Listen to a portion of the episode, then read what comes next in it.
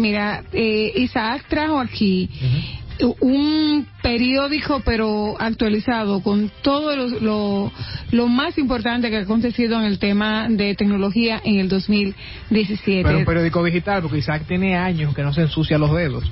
Eh, Isaac es totalmente digital. Tú sabes que eh, tenía un par de periódicos en mis manos mientras estaba pintando. Seguimos. Realidad virtual, realidad aumentada y realidad mixta.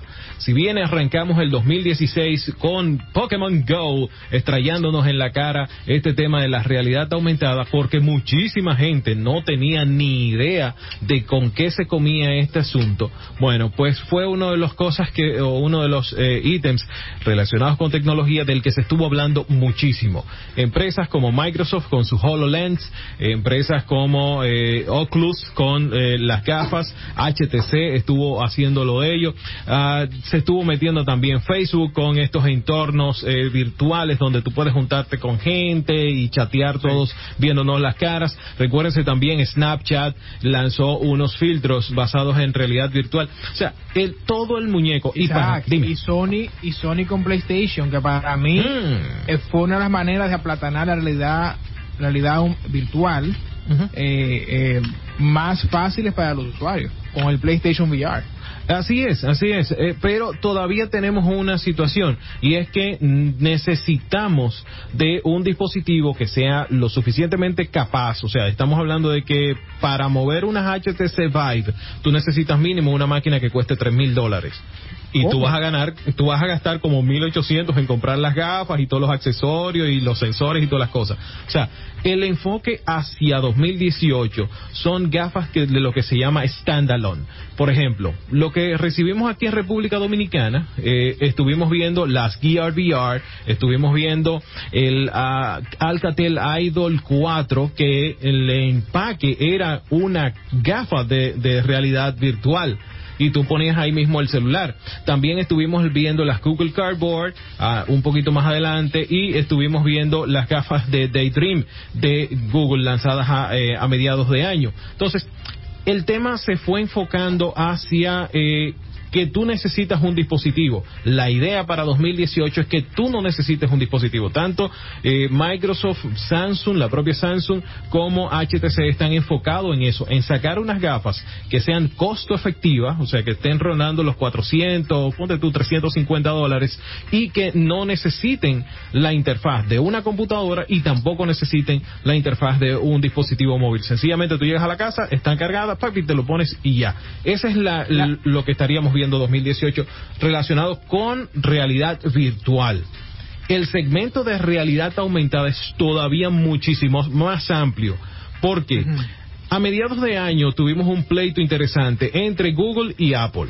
Apple, cuando hace los lanzamientos de sus dispositivos en octubre, en septiembre, presenta ARKit, que es el kit para desarrolladores de, de eh, lo que es eh, realidad aumentada hizo una presentación realmente increíble con lo que tú podías hacer con solamente enfocar el teléfono, por ejemplo, a una puerta, eh, esa puerta iba a abrir a otro mundo y una cantidad de cosas. Bueno, pues la respuesta vino obviamente de la mano de Google con un kit de desarrolladores para trabajar sobre realidad aumentada que eh, potencializaba todo lo que un dispositivo eh, Android podía hacer. De hecho, esta semana se estuvo presentando una actualización para los Google Pixel, donde si tú comprabas un sable para eh, Jedi, eh, Star Wars, si alguien te apuntaba mientras tú tenías ese sable, se llenaba todo el, todo alrededor tuyo de Stormtroopers.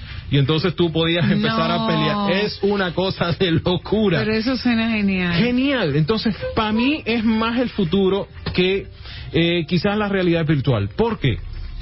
Cuando tú tienes realidad y, establecer la diferencia entre uno y otro, realidad virtual te aísla completamente de tu mundo real, te sumerge en una realidad virtual, en una realidad inventada para que tú estés tranquilito ahí. ¿Ok? La realidad aumentada lo que hace es traer cosas del mundo digital e incorporarlo a tu mundo físico a modo de contexto. Entiéndase.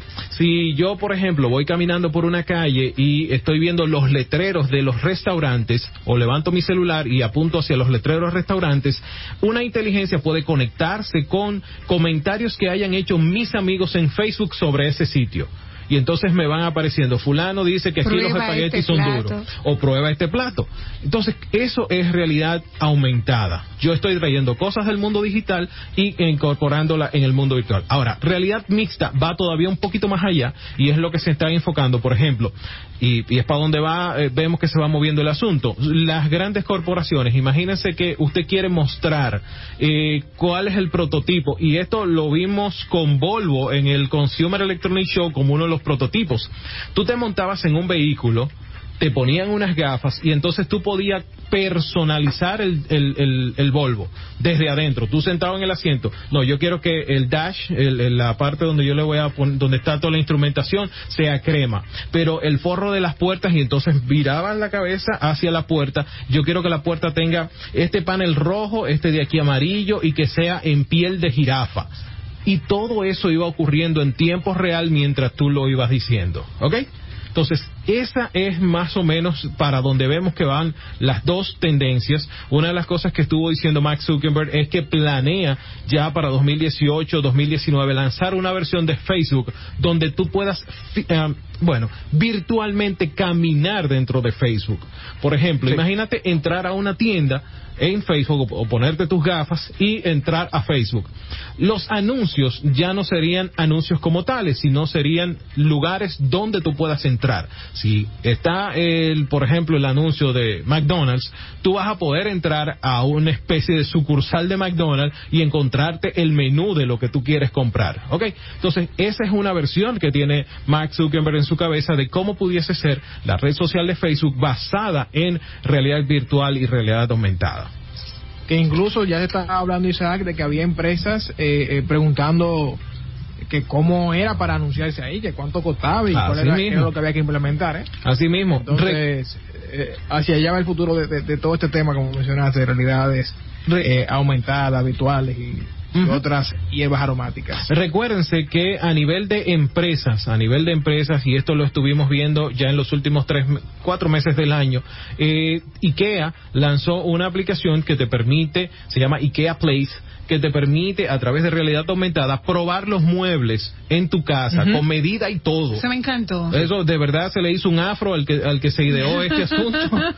Pero por ejemplo Nike, Nike para el lanzamiento de unos tenis nuevos edición limitada, de verdad hicieron una campaña súper loca, tú tenías que ir a un restaurante, buscar un menú específico, descargar una aplicación, irte afuera del restaurante y una pared que parecía un garabato, apuntarle con el celular a través de la aplicación y entonces poner la mano y te aparecía el tenis sobre la mano y tú te podías hacer un selfie con el tenis que no existía.